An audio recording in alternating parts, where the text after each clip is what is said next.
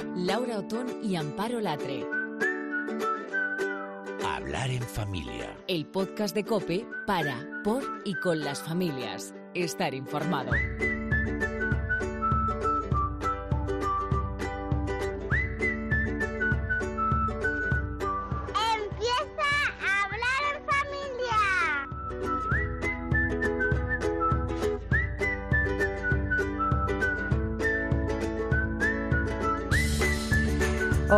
Hola, hola, hola. Pues sí, aquí empieza. Esto es hablar en familia. Y lo que más nos puede gustar cuando hablamos de la familia es cómo está la familia. ¿Está bien papá? ¿Está bien mamá? Eh, la niña, el niño, los abuelos. Porque claro, estamos bien hasta que no lo estamos. Y eso todos sabemos que es para vivirlo, ¿verdad? Cuando, cuando nos toca. Hola Amparo, ¿qué tal? ¿Cómo estás? ¿Qué tal? Pues mira, desde luego, la salud cuando se tiene se da por supuesta, pero muchas veces es una lotería. Así que cuando no tenemos dolores, cuando no tenemos enfermedades graves, deberíamos entrenarnos en dar las gracias. Mm, anoche, precisamente, cuando acostaba a mi hija pequeña, ella de manera espontánea al mencionar pues todas esas cosas buenas que tenemos cada día y que ahí surgen pues desde las croquetas de la cena Sí. hasta que le han puesto una carita sonriente en el cole. Bueno, pues mm, daba las gracias por no estar enferma y es que los niños mm, en situaciones así muchas veces nos dan grandes lecciones. Pues sí, mira, además nosotros, la verdad que en casa tenemos, gracias a Dios, las cosas justas, pero cada vez que voy a un hospital con las niñas, que esta semana, por cierto, me ha tocado nada por una alergia, no era nada grave, y luego he tenido que estar en un hospital también con, eh, con niños que estaban muy malitos, ¿no? Pero ya trabajando, ¿no? Entonces siempre me hago la misma reflexión. No sabemos la suerte que tenemos en la vida hasta que la enfermedad aparece. Sí, el mes de octubre se ha convertido ya en un clásico en la lucha contra el cáncer. Los medios no paramos de informar durante todo el mes sobre este problema que afecta a muchísimas familias. Pues sí, y nos hemos puesto en el pellejo de esas familias en las que la madre ha pasado, por ejemplo, por un cáncer de pecho. Es un mazazo para todos por lo que supone y además se plantean muchos interrogantes. Hoy queremos enfocarlo desde el punto de vista del cáncer y la maternidad.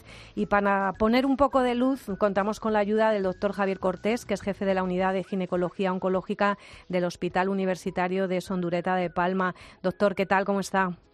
Buenas tardes y muchísimas gracias por, por la llamada y por confiar la información. Gracias. Bueno, pues el cáncer de mama yo creo que hemos aprendido un poco a conocerlo según nos iban rodeando los casos, ¿no? Porque, bueno, la información que damos desde los medios, pero es verdad que la maternidad, o por lo menos es la mm, percepción que nosotras tenemos, que la maternidad y el cáncer de mama es todavía desconocido y además es un tema amplio. Entonces, bueno, por empezar, por algún sitio mandando un mensaje de esperanza de cáncer y que cáncer y maternidad eh, son compatibles. Claro que sí. Y además eh, no quisiera contradecirla porque está usted informando de una manera muy positiva. Pero cada vez sabemos más de la relación del cáncer de mama con la maternidad. No, no es una situación que afrontemos con muchísima frecuencia. Las cifras en España son eh, no, no demasiado fiables porque no hay registros específicos, pero yo en términos generales podría decir que diagnosticamos los compañeros un, un caso de cáncer de mama y embarazo en cada más o menos 5, 6, 7 mil embarazos. Pues es una cifra Ah, muy alta, sí, sí. Sí, Eh, No es una cifra pequeña Sí. eh, y es una cifra que de todas maneras nos permite y permite a los grupos de investigación, eh, asunto en el que la Asociación Española contra el Cáncer está muy involucrada, en en crecer cada vez en el conocimiento mejor de esta asociación de cáncer de mama y embarazo. sí. Eh, doctor, ¿se puede ser madre de forma natural después de un cáncer de mama? Sin duda ninguna. Y además ahora eh, yo le quiero decir y quiero decir a nuestros oyentes que está en marcha un, un estudio, un, un análisis, un, un proyecto de investigación cooperativo a nivel internacional en el cual estamos eh, casi, casi comprobando, y no quiero ser imprudente, pero quiero abrir esta puerta de esperanza, a que tener un cáncer de mama después de un embarazo, si este cáncer de mama es hormono positivo, es decir, tiene receptores hormonales positivos, no solamente no está contraindicada, sino que mejora el pronóstico del cáncer de mama. Esta es una noticia nueva que hay que poner aún entre algodones, pero que, tiene muchos visos de convertirse en, en realidad en el corto plazo.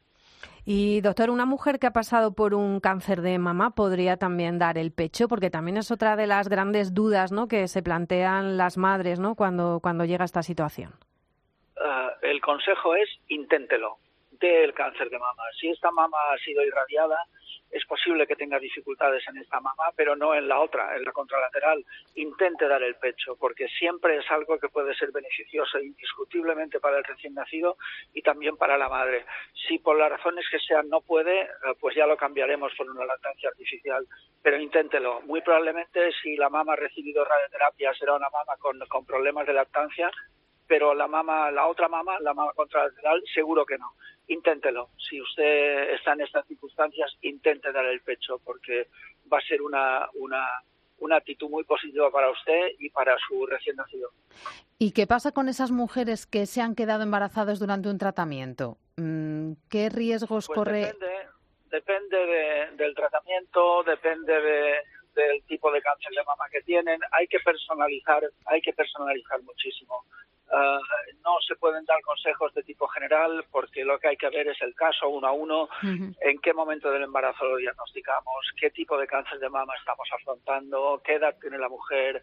Eh, son muchas cosas y, la medicina está avanzando mucho en este terreno, eh, en lo que llamamos medicina medicina personalizada, medicina de precisión. ¿no? Los, las recomendaciones genéricas las estamos sustituyendo por, por eh, recomendaciones muy personalizadas. Y en este caso es un caso absolutamente claro de esto, ¿no? Ah, desde la Asociación Española contra el Cáncer y yo trabajo, tengo el placer y el privilegio de trabajar trabajar para la asociación y con la asociación estamos trabajando mucho en investigación de esta medicina de precisión, de esta medicina personalizada. Y este caso, el caso de un embarazo con un diagnóstico de cáncer de mama intercurrente, es un ejemplo clásico de la medicina que debe ser personalizada.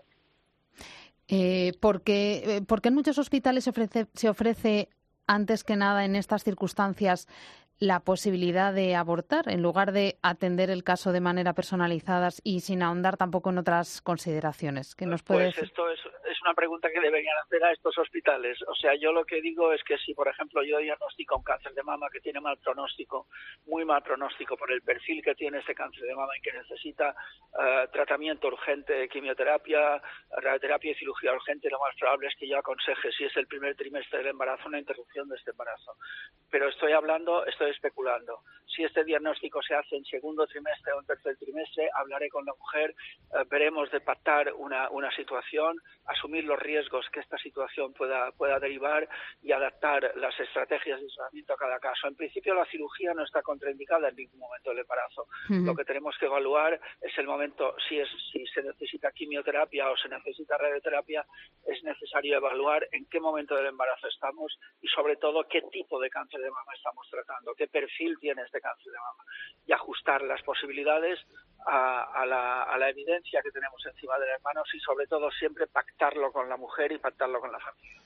Bueno, pues doctor Javier Cortés, jefe de la Unidad de Ginecología Oncológica del Hospital Universitario de Sondureta de Palma, muchísimas gracias y seguiremos muy pendiente de esa noticia que nos ha dado, eh, porque lo ha dejado ahí como que no quiere la cosa, pero yo creo que tenemos que hablar largo y tendido, bueno, pues de, maternidad y, y de cáncer de mama para poder dar esperanza a todas estas mujeres. Muchísimas gracias.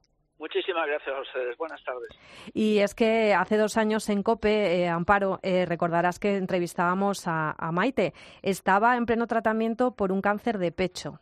Y precisamente a ella eh, le propone el médico que aborte porque estaba pues con radioterapia y con farmacología y entonces el médico le dice que, que bueno, en el primer trimestre, lógicamente. Y nos ha apetecido... Mm, nos apetecía contar su historia para que veas, bueno, pues que hay gente eh, que apuesta por la vida, aunque sea en el primer trimestre, y ella y su familia nos contaba su historia. Yo creo que merece la pena recuperarla.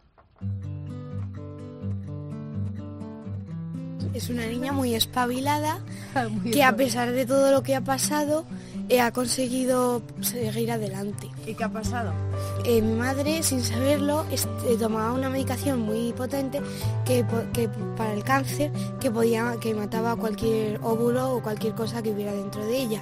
Y a pesar de eso, mi hermana ha conseguido agarrarse y, y pasar todo eso. Si Maite tuvo miedo, solo lo sabe ella. Junto a Paco, su esposo, ha recorrido este camino. Es un golpe duro, ¿no? Normalmente no te lo sueles creer se me dice, bueno, esto eh, vamos a tomarlo con tranquilidad, ¿no? la noticia del embarazo es inexplicable. me puse muy contento, siempre con una preocupación, oye, en las circunstancias en las que viene hay que hacer chequear que todo está bien, que todo está correcto, pero bueno, también mucha alegría. Sí, sí, sí. nos pusimos a saltar nos pusimos a, saltar y a llorar y fue como muy inesperado. Lola y Teresa, las hermanas, se llevan 12 y 15 años con Matilda. entonces no te descartan que no vaya a tener ningún problema, te dice, por ahora lo que tiene está todo bien. Entonces, hasta cuando nace, la vemos en la puerta del quirófano, estoy yo con las niñas, viene blanquita como un copo de nieve, y ahí está, y está entera, y está bien, pero sigues teniendo las incógnitas de, bueno, cómo se va a desarrollar, ¿no? Y ves que come bien, y ves que... Y cuando le sacas la lengua, te saca la lengua también. Y ya sonríe y todo. Y lo más gracioso es cuando intenta hablar. Y a veces me la siento en... O sea, la cojo y toco el piano con la otra mano y intenta y lo canturrea. Básicamente te dicen que es un, estás en estudio clínico, porque no hay caso, no hay volumen de casos ni de estudios de, esta situación, ¿no? Después de la medicación puedes tener un niño y no hay muchas referencias, así que pues eh, creo que vamos a ayudar a que formar una estadística de, de, opciones, posibilidades para otras familias ¿no? que están en situaciones similares. Pero por ahora estamos abriendo camino. Ahora no, nos imaginamos la vida sin ella. Es como si siempre, siempre la hubiéramos estado esperando. Aprendes a querer lo que te regala. Hoy si mi marido al principio estaba un poco asustado. Yo le decía, mira, yo te digo, yo quiero calidad, no quiero cantidad. Y si tiene que pasar algo, los años que he vivido han sido tan felices, con tantos momentos maravillosos, que es que da igual la cantidad, pero la calidad. Que la gente piense en eso, en la calidad de su vida, no en la cantidad que más.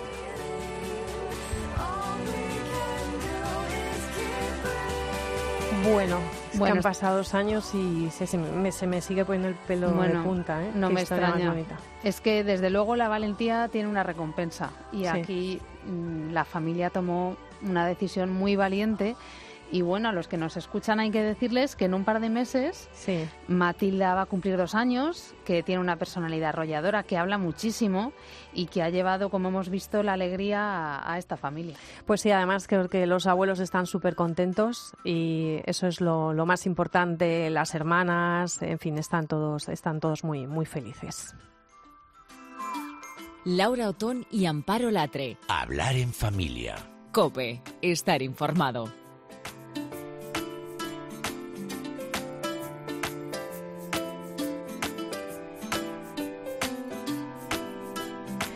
Hay amparo que estamos ya en plena evaluación, que ya ha habido un periodo, se supone, de adaptación, pero yo, yo no sé si la adaptación es posible ni siquiera con los pequeños ni con los mayores. Yo la plataforma del, del cole de mis hijas, yo ya tengo la fecha de los exámenes, ellas ya se están planificando, pero es que es casi sin anestesia, ¿no?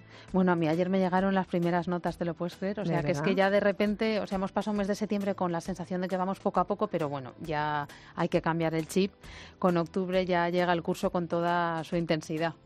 Pues sí, llega con toda su intensidad y pasan de cero a mil en poco tiempo. La clave está, yo creo, en organizarse. No sé si estaréis de acuerdo. Para ello, pues le hemos pedido a nuestra jefa de estudios favorita que nos dé algunas indicaciones. María José Villar, buenas, ¿qué tal? ¿Cómo estás? Hola, ¿qué tal? ¿Cómo estáis? Oye, cuéntanos primero cómo ves a los chicos ahí en ese cole fantástico que tienes más de mil y pico a tu cargo. Yo creo que nos puedes hacer una radiografía así sociológica bastante amplia.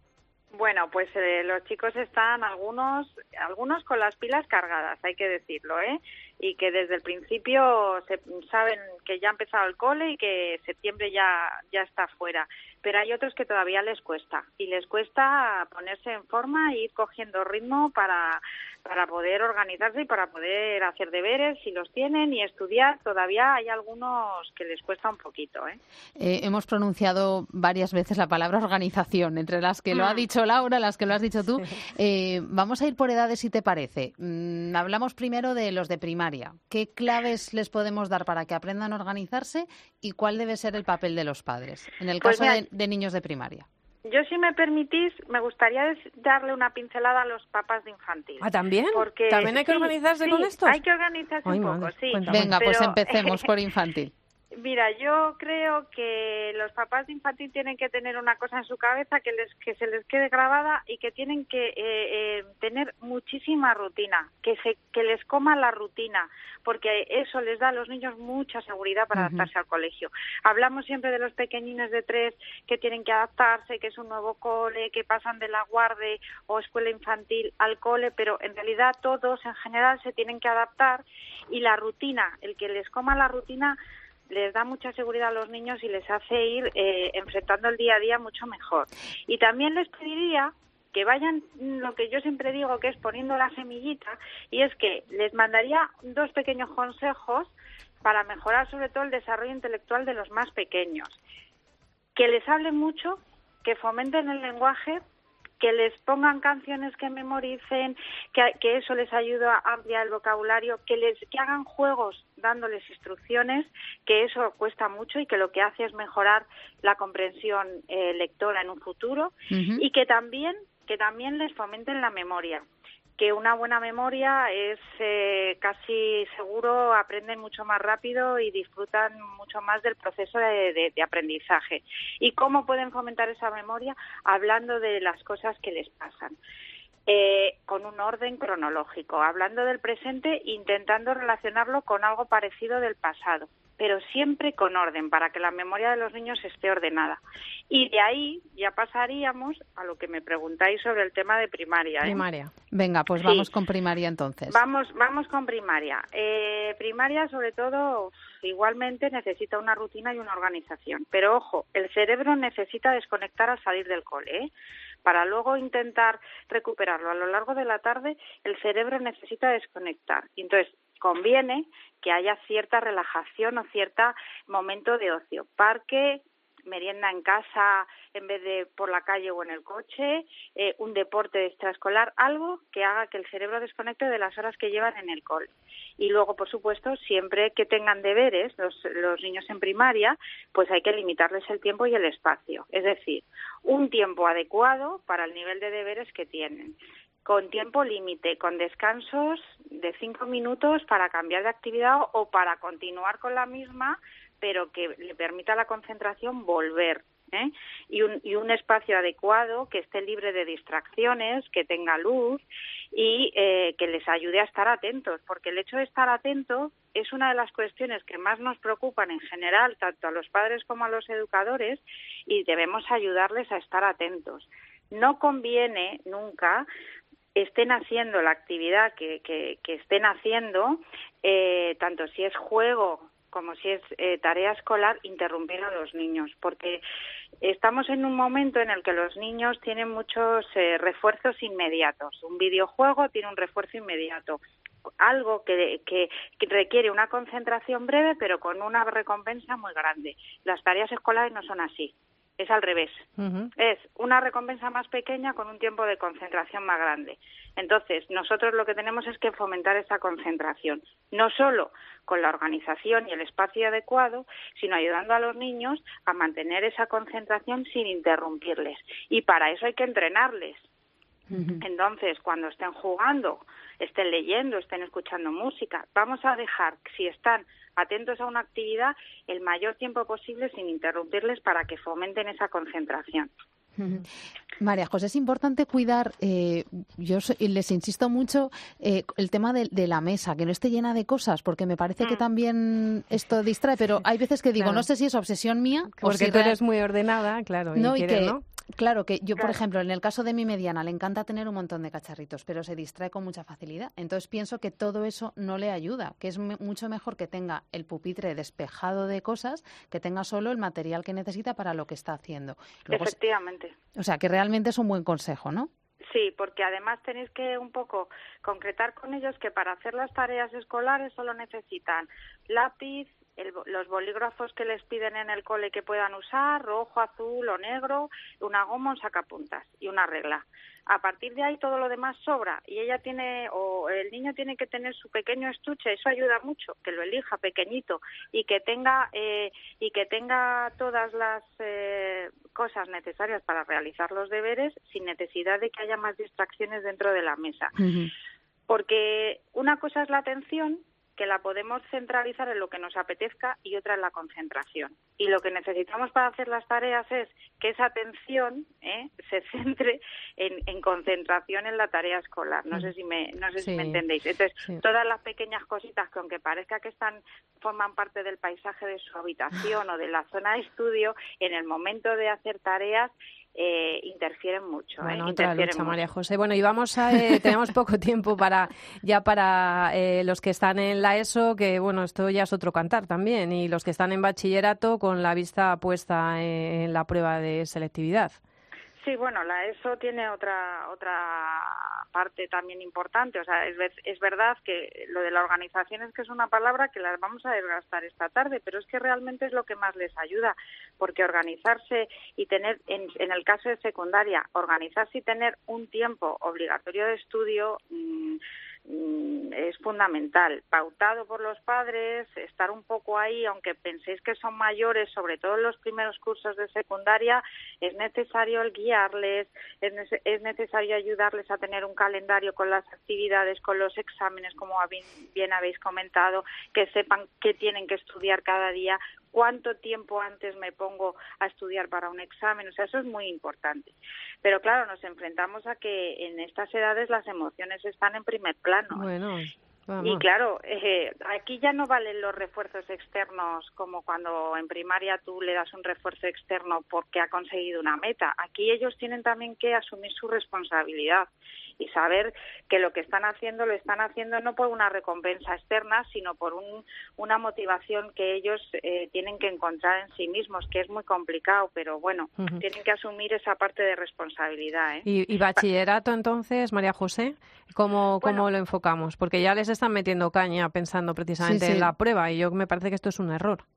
Bueno, el bachillerato, eh, entiendo, la mayor parte de los alumnos que estén en bachillerato es verdad que eligen ya estar en bachillerato, aunque hay alguno que esté obligado un poco a continuar con, el, con los estudios obligatorios, o sea, con los estudios para ir a la universidad, es un nivel de edad que, aunque es verdad que emocionalmente todavía están un poco en montaña rusa, eh, tienen que tener adquirida la responsabilidad de estudio. Y aunque les estén dando caña desde primero de bachillerato, es un poco por coger esa rutina y esa, esa disciplina de estudio, porque realmente la EBAU se prepara en segundo, eh, en máximo seis meses se puede preparar un alumno para, para una EBAU, y, pero yo creo que es fundamental que cojan un ritmo de trabajo que es completamente diferente al de secundaria porque hay mucho temario que dar y, tienen que darlo todo, efectivamente, para, para la prueba externa, ¿no?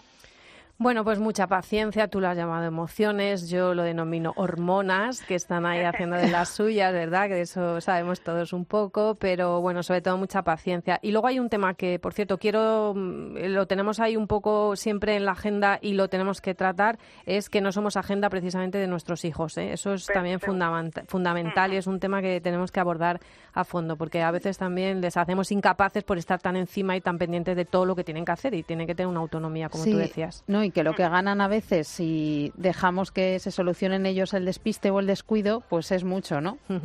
Bueno, María José, muchísimas gracias como siempre por darnos un poquito de luz a todo esto. Has dicho cosas hoy muy pero que muy interesantes que vamos a tomar notas, que las vamos a poner además en cope.es. Ahí están todas eh, vuestras intervenciones. María José Villar Otero, orientadora del Colegio Fray Luis de León. Muchísimas gracias como siempre por ser tan generosa y acompañarnos.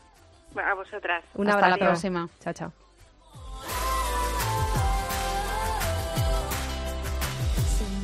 que esperarte lo haré y no desvaneceré con las horas. Y aunque llegue alguien más y no te puedo hablar, es igual que estar sola. Sé que me cuesta ver que al final voy a ser yo quien termine herida. Pero debo entender que en las guerras de amor siempre van las perdidas. Pude haber sido yo la que tiene tu corazón guardado. Pero alguien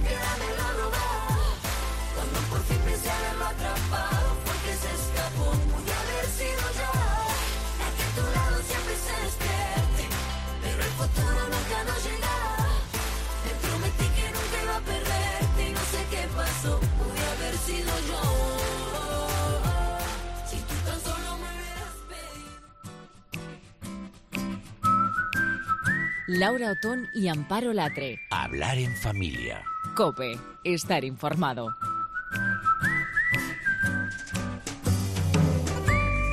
Hoy estamos repletos de datos, de, emociones. La verdad que ahora lo que vamos es con, datos y con seguridad, porque a la vuelta de la esquina tenemos ya los primeros puentes, los primeros viajes de otoño y lamentablemente ya sabemos que 895 personas, se dice pronto, 895 personas han muerto en accidentes de tráfico ocurridos en las carreteras españolas en los nueve primeros de meses de este año, es decir, 12 más que en el mismo periodo de 2017. Y en esos accidentes hay involucrados también muchos niños y, por supuesto, los padres. Estamos muy, pero que muy preocupados por su seguridad. Desde que nuestros hijos iban en los sistemas de retención infantil, las sillitas eh, del panorama del mercado han cambiado Sí. bastante y ahora se recomienda llevar a los niños a contramarcha. Pero incluso las recomendaciones, Laura, han cambiado en muy poco tiempo. Yo en mis tres hijos lo he hecho de manera diferente. Bueno, pues nos hemos encontrado con que la Academia Americana de Pediatría recomendaba que por lo menos los niños viajen así hasta los dos años. Esto era hasta hace nada, o sea, hasta primeros de septiembre. Pues bueno, hace tan solo unas semanas las indicaciones aumentaban hasta cuatro años, es decir, no que vayan hasta los dos, sino hasta cuatro años. Es decir, vamos a ver cómo repercute esto aquí en España. Y en España resulta que tenemos la suerte de ponernos de acuerdo en algo en, en este país a través de la Alianza Española de Seguridad Vial Infantil, AESBI, que es así como se le conoce y la que forman parte, pues, por ejemplo, la Asociación Española de Pediatría, la DGT, entre otros, y también, por supuesto, el RACE. Y para hablar de, de este tema con nosotros está David Fernández, que es técnico de seguridad del RACE y portavoz de AESBI. ¿Qué tal, David? ¿Cómo estás? Muy bien, buenas tardes. Bueno, fíjate qué datos hemos dado en, en- en poco tiempo, pero yo creo que es importante para ubicarnos. Sácanos del error. ¿A contramarcha hasta los dos o hasta los cuatro años? Bueno, eh, mm, vamos a partir de lo que marca la norma. La norma de, homolo- de homologación de las sillas eh, ISAIS, que eso es la última homologación, eh, recomienda por lo menos hasta los 15 meses. Eso es eh, la recomendación inicial. Que recomendemos que puedan estar un poco más hasta bueno eh, la silla lo que marque más bien el fabricante que es el que que nos va a orientar para qué edad o para qué eh, altura en este caso porque ya las sillas se empiezan a medir por por altura está diseñada la, la silla para llevarla en sentido contrario a la marcha y cuándo podemos empezar a cambiarlo a- al sentido de la marcha Pero eso, se- o sea, eso significa que la multa te la ponen hasta, o sea, por ser operativo. Es decir, eh, como padre sé que la multa me la van a poner hasta los 15 meses, pero luego yo puedo cambiar. No, es que es verdad, es que Según el funciona así. fabricante- Claro, según el fabricante lo puedes llevar de una manera o de otra.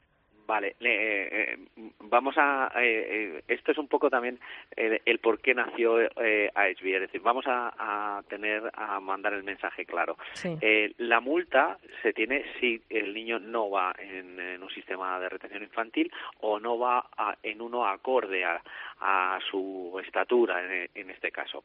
Entonces, eh, la normativa de las sillas, eh, como decíamos, esta última normativa, que es eh, la ISAIS, eh, marca que por lo menos hasta los 15 meses es recomendable que, que vaya en sentido contrario a la marcha. Vale, entonces, eh, dependiendo luego también del tipo de silla que, que tengamos, pues el fabricante nos orientará si podemos tenerlo más tiempo, si lo podemos tener mm, eh, todo el tiempo que nosotros deseemos o que el niño eh, aguante. Pero eso no va a significar, no, va- no significa una sanción eh, por parte de la, de la policía. No, no, no actuemos eh, solo por la parte de, de multas, No, no, claro sino, que no. Sí, sino por la situación de, de seguridad. Entonces, el, eh, vayamos a, a- a la situación concreta. Eh, los niños, cuando son bebés, eh, bueno, pues los músculos del cuello son muy frágiles y, por lo tanto, esa es la recomendación que, por lo menos hasta los 15 meses, eh, eh, vayan en sentido contrario, porque así va a ser el tórax el que el que haga, bueno, pues eh, esa absorba esas deceleraciones que podemos tener en caso de, de accidente.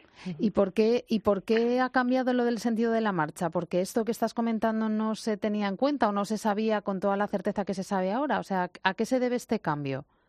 En realidad no es un cambio, viene un cambio con, con ah, siempre eh, cuando existían esos eh, eh, sistemas de retención que, que podía ser desde el cuco, que el capazo que, que tenía cualquier bebé, que incluso se podía poner eh, en horizontal Sí, y yo lo iba, llevado iba tumbado, claro. Eh, luego eh, las primeras recomendaciones eran casi hasta el año y ahora se han aumentado hacia, hacia mínimo los 15 meses.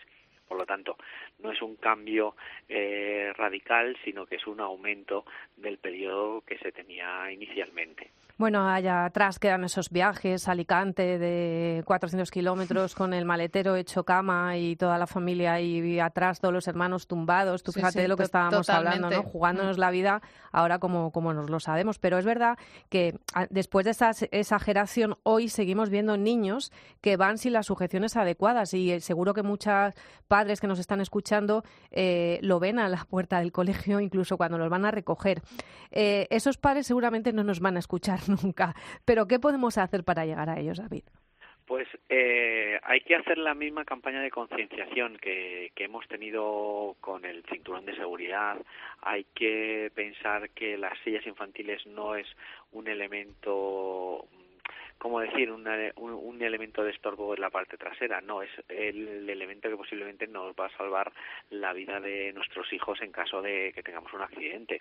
Eh, por corto que sea el desplazamiento, porque el ejemplo que comentabas ahora Sí, de ese es el la- argumento, ¿verdad? claro, que voy aquí al lado, sí. que efectivamente, el que voy aquí al lado, que es un segundito, que viene a recogerlo pues el abuelo, que no sabe cómo se pone la silla, pero le lleva en su vehículo y como bueno, es aquí al lado no pasa nada. Entonces, tenemos que tener muy claro que, que igual que cuando nos, nos sentemos en el, en el coche tenemos que ponernos el cinturón de seguridad, los niños cuando se montan en un vehículo siempre que no midan más de 1,35 o que tengan más de menos de 12 años, tienen que llevar ese sistema eh, de retención y tienen que llevarlo bien abrochado, porque es otro de los eh, de batalla, es decir, que siempre vaya bien ajustado al cuerpo y evitar pues situaciones, por ejemplo, que se monten con la mochila o ahora que, que bueno, que en teoría tenía que llegar el frío, eh, pues que lleven el abrigo, que siempre eso va a generar un, un espacio donde, bueno, pues el cinturón o los arneses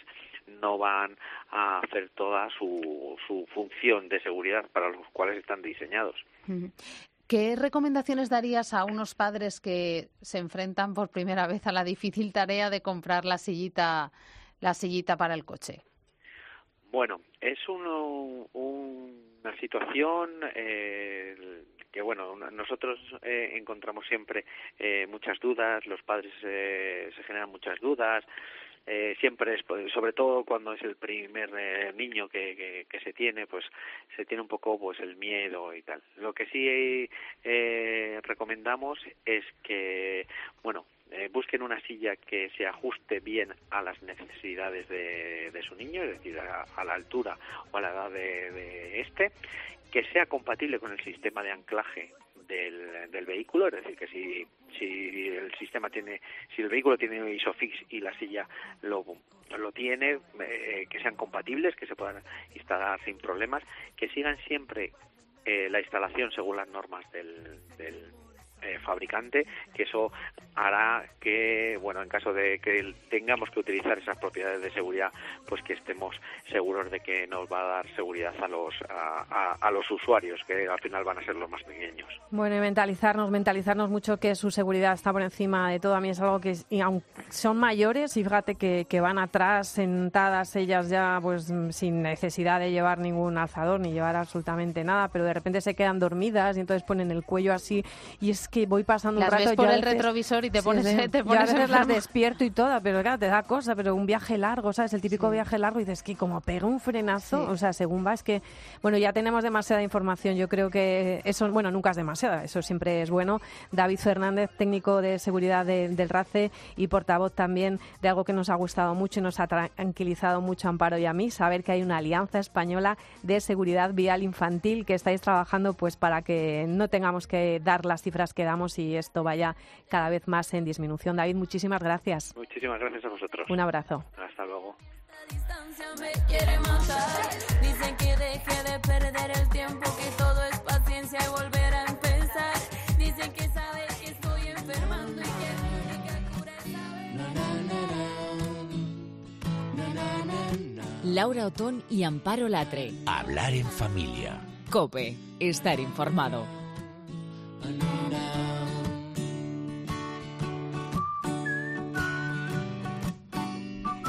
Y los menús semanales han llegado a hablar en familia. Teníamos que hacer una cuña, yo creo. Los menús semanales han llegado a hablar en familia. Hoy Rita Alonso de Domus nos trae una propuesta de lo más saludable porque aquí nosotras nos hemos propuesto organizarnos. Sí, la idea, la, la idea clave es tener claro qué comemos y qué cenamos cada día para facilitarnos la organización de la casa y todos sus miembros, porque vas a hacer la compra con tu plan semanal, por lo que no te va a hacer falta salir corriendo para algo que necesitas y se te ha olvidado, incluso la cena del- de, cada día. ¿Te suena, verdad? A mí mucho. A mí Me falta algo siempre. A mí muchísimo. Yo creo que es algo que en, en nuestra casa, desde luego, Laura, lo podríamos hacer bastante mejor. Sí, sí.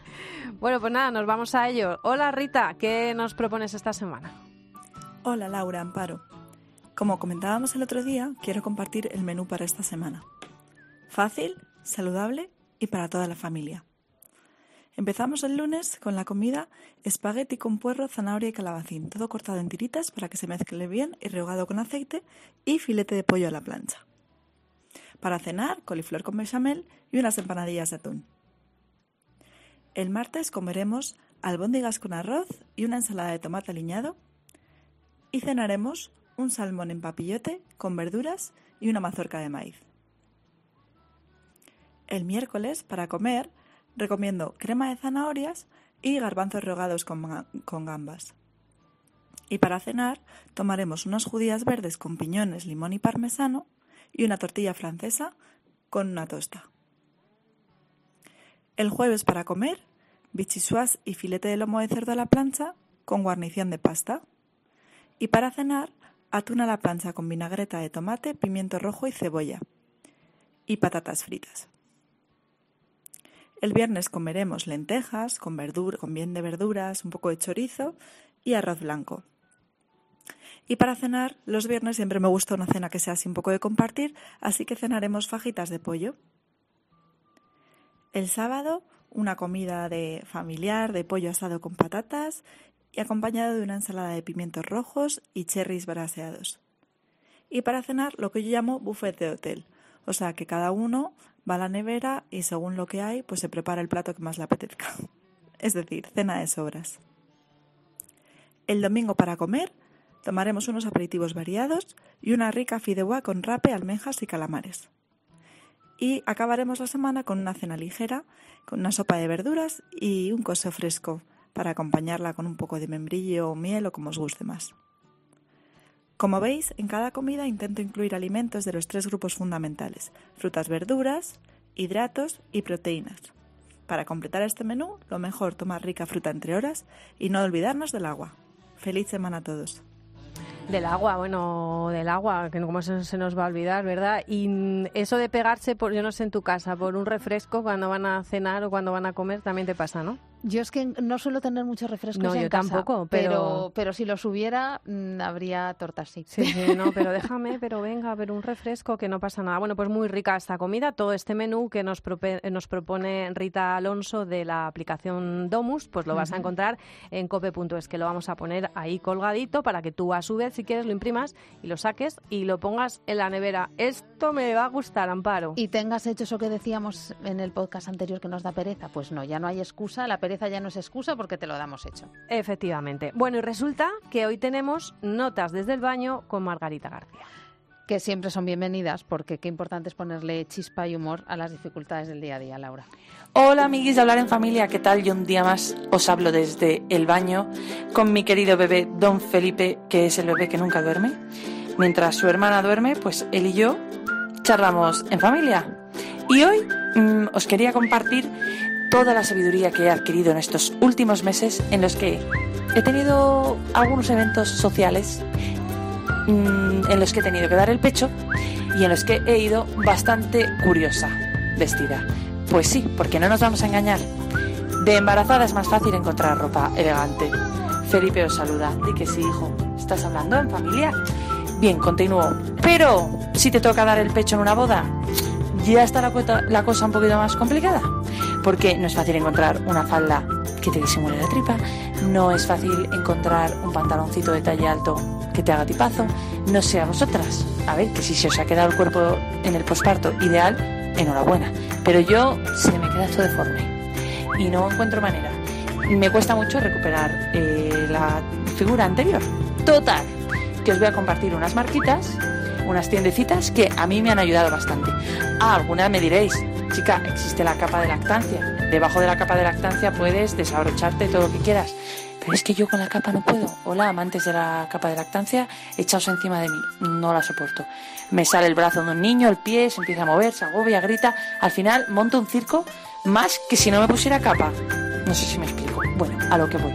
Que mm, aparte del mítico HM que todas conocemos y que tiene ropa, la verdad, bastante mona para mm, embarazada y para dar el pecho, si tienes un evento medio mono, pues yo qué sé, a ver, una comunión te lo puede apañar. Pero ya si quieres ir de boda un poquito más number one, mm, está complicado. Pero bien, HM, fantástico. Asos, amigas, que seguro que lo conocéis. Y la que no lo conozca, ¿qué está haciendo? Ya está tardando. www.asos.es. Es raro no encontrar algo ahí que te sirva para dar el pecho. Eh, tiene vestidos que tienen capas superiores o que se abren de forma lateral con una cremallera invisible. Hay un sinfín de colores, tallas, modelos, cortes, precios, marcas y además tipo de vestido. Para más elegantes, para menos elegante, para dama de honor, para invitada de tercera o cuarta fila. Hay muchísimos. Y la verdad, sea dicha, bastante cookies. Pero luego he encontrado aquí navegando en el mundo eh, madres, blogueras, etcétera, he encontrado para mamá, que es una tienda que tampoco está mal. Online también, ¿vale? Pero eh, otra que me ha gustado también bastante es Envie de Fresh, ¿vale? Así dicho afrancesadamente, que me perdonen los de eh, habla francesa.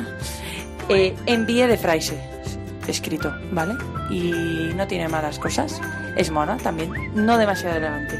Pero ya la que me ha parecido fascinante es Pink Blush Maternity, una tienda estadounidense, americana, que hace envíos internacionales, ¿vale? Si es un poco más el rollo, tienes que pagar las tasas y tal.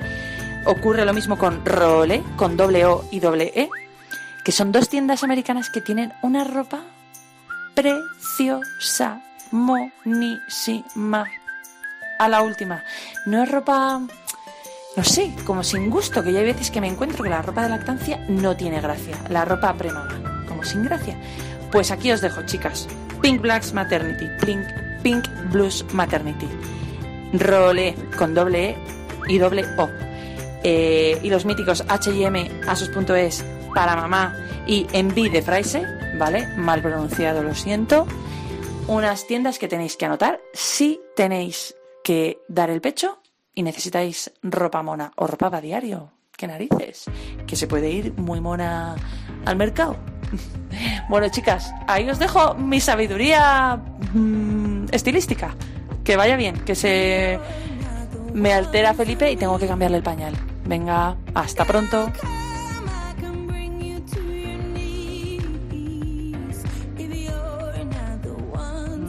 Madre del amor hermoso, nos llevamos hoy en la mochila a la familia, yo por lo menos, un montón de información que no sabía y es que esto da igual la edad que tengan que seguimos aprendiendo. A veces esta sociedad natural tan importante que se llama familia viene sin libro de instrucciones. Es donde yo creo que se nos quiere sin condiciones y a veces el gran reto es renunciar a esa no sé cómo llamarlo, eficiencia o funcionalidad, es decir, dejar a un lado solo la parte económica.